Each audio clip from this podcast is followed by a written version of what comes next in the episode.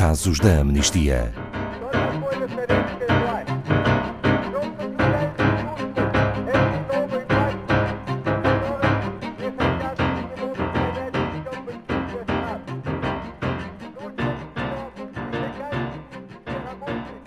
A Venezuela permanece em estado de emergência desde janeiro de 2016. À grave crise política soma-se uma profunda crise económica e social e um cenário complexo de graves violações de direitos humanos. É este o caso da amnistia de hoje, com Ana Farias Fonseca, da Amnistia Internacional Portugal. Boa tarde, Ana Farias Fonseca. Qual é o estado da Venezuela neste momento? Boa tarde, Ana Paula. Boa tarde a, a, todos os ouvintes que nos acompanham. O estado da Venezuela, por falta de palavra melhor, é complexo.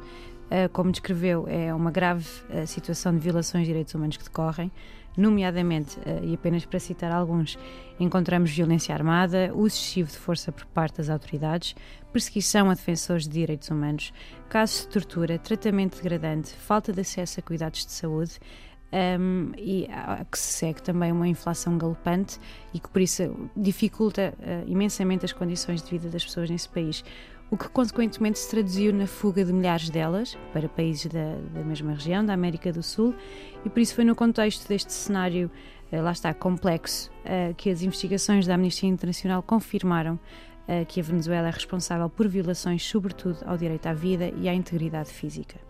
São dados de um relatório da Amnistia Internacional. Exatamente. O relatório intitulado Esta não é forma de vida, a segurança pública e o direito à vida na Venezuela é muito recente, é de 20 de setembro de, deste ano, 2018, e de facto confirma precisamente isso em duas vertentes específicas.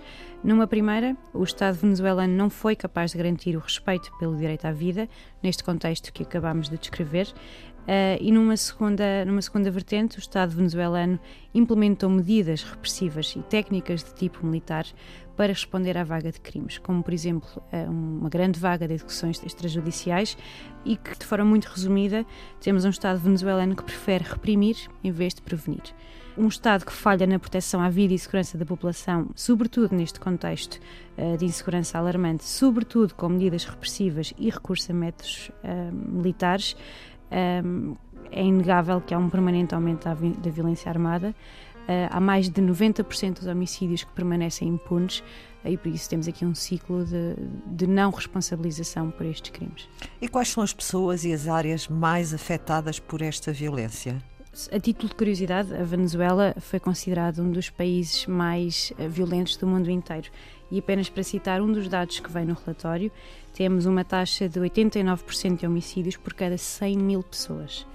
Quase 90% destes homicídios são cometidos com o uso de armas de fogo e são, sobretudo, uh, afetas a jovens homens uh, com idades compreendidas entre os 15 e os 44 anos. Só em 2016, a Amnistia Internacional estima que entre 65 mil e 87 mil pessoas foram vítimas de violência na Venezuela, sendo que um quarto deste número uh, foi morta mão, às mãos do, dos agentes de segurança. Um, e é por isso uh, obrigatório agir de forma eficaz ao nível da produção e regulação do uso de armas em áreas rurais em que se verifiquem taxas elevadas de atividade ilegal, como por exemplo a mineração ilegal o uso e abuso excessivo da força, as execuções extrajudiciais na Venezuela.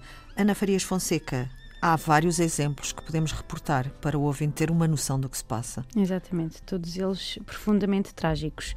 São casos, é importante referir que são casos que, contudo, representam uma minoria, eh, porque estes que são perpetrados às mãos dos agentes de segurança são também os que são menos reportados. Uh, e por isso o número é, há de ser muito superior àquele que as investigações assim apontam. Podemos referir três de forma muito sucinta, todos eles uh, de homens jovens, como referimos há pouco. Temos, temos presente um caso de, por exemplo, uma mãe que chegou a perder dois filhos, uh, um com 18 anos, outro com 27. Uh, Lugo Gonzalez, de 27, foi vítima de violência armada porque andava, estava a andar de moto quando um grupo de homens o interceptou e disparou contra as pernas, costas e cabeça.